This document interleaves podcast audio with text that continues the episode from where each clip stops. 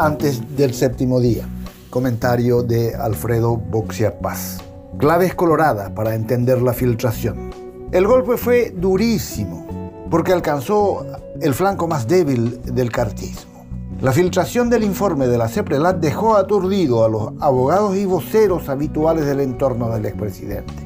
Por eso, mientras la prensa se hacía un festín con la profusión de datos divulgados, sus respuestas iniciales fueron confusas, dubitativas e imprecisas. Y eso que fue un golpe anunciado. La semana pasada, en un acto político realizado en Coronel Oviedo, Mario Abdo había dicho que se verían muchas cosas en esta campaña. Voy a contar una por una y nada de lo que diga va a ser mentira, va a ser con pruebas y con papeles. Mi gobierno hizo lo que tenía que hacer y dejamos que las instituciones hagan su parte. Yo no soy la justicia, no soy la fiscalía, yo soy el poder ejecutivo. Pero antes de terminar mi gobierno, si los otros estamentos no actúan, yo voy a contarle al pueblo toda la complicidad de los otros poderes que hoy favorecen al crimen organizado en el Paraguay.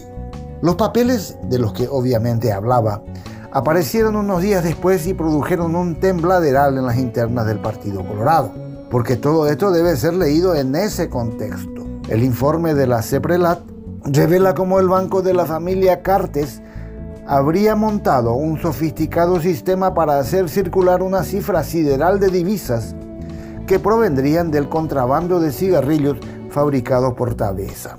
Si todo fuera verdadero, sería una evidencia de que la tabacalera de Horacio Cartes simulaba ventas de cigarrillos entre personas y firmas satélites para justificar contablemente el ingreso de un dinero sucio. Es decir, lo que siempre se sospechó, un lavado de divisas inconfundible. Una vez repuesto del shock inicial, todo el equipo jurídico, parlamentario y periodístico del cartismo ensayó la respuesta corporativa.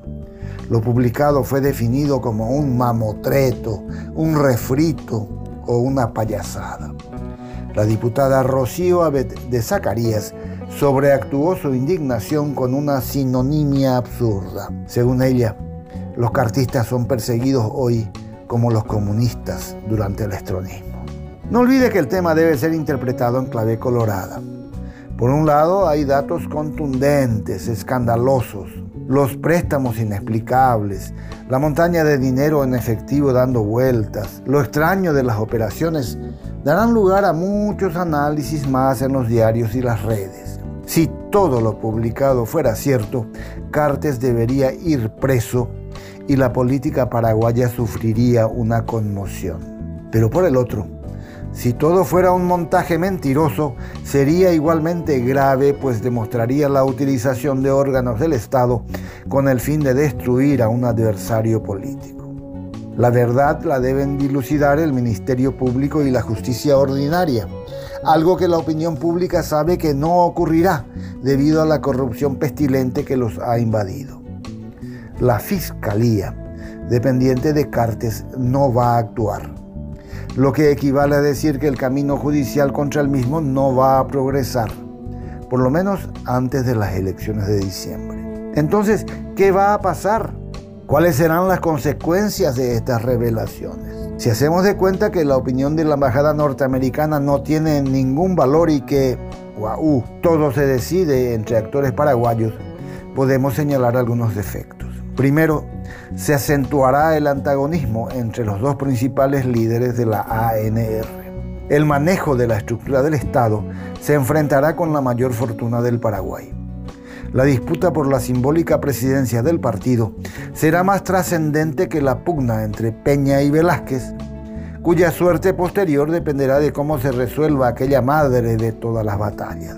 Segundo, Cartes incrementará su inversión financiera en la política, su única arma en este campo, lo cual aumentará proporcionalmente la resistencia y el miedo que genera su avasallante hegemonía. Tercero, quedará aún más en evidencia el peso del tráfico y el lavado de dinero en la ANR. Y por último, si el nivel de groseras acusaciones sigue en este tono, el sofístico abrazo republicano final será un poco más difícil.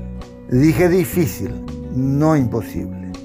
No olvide que estamos hablando en clave colorada.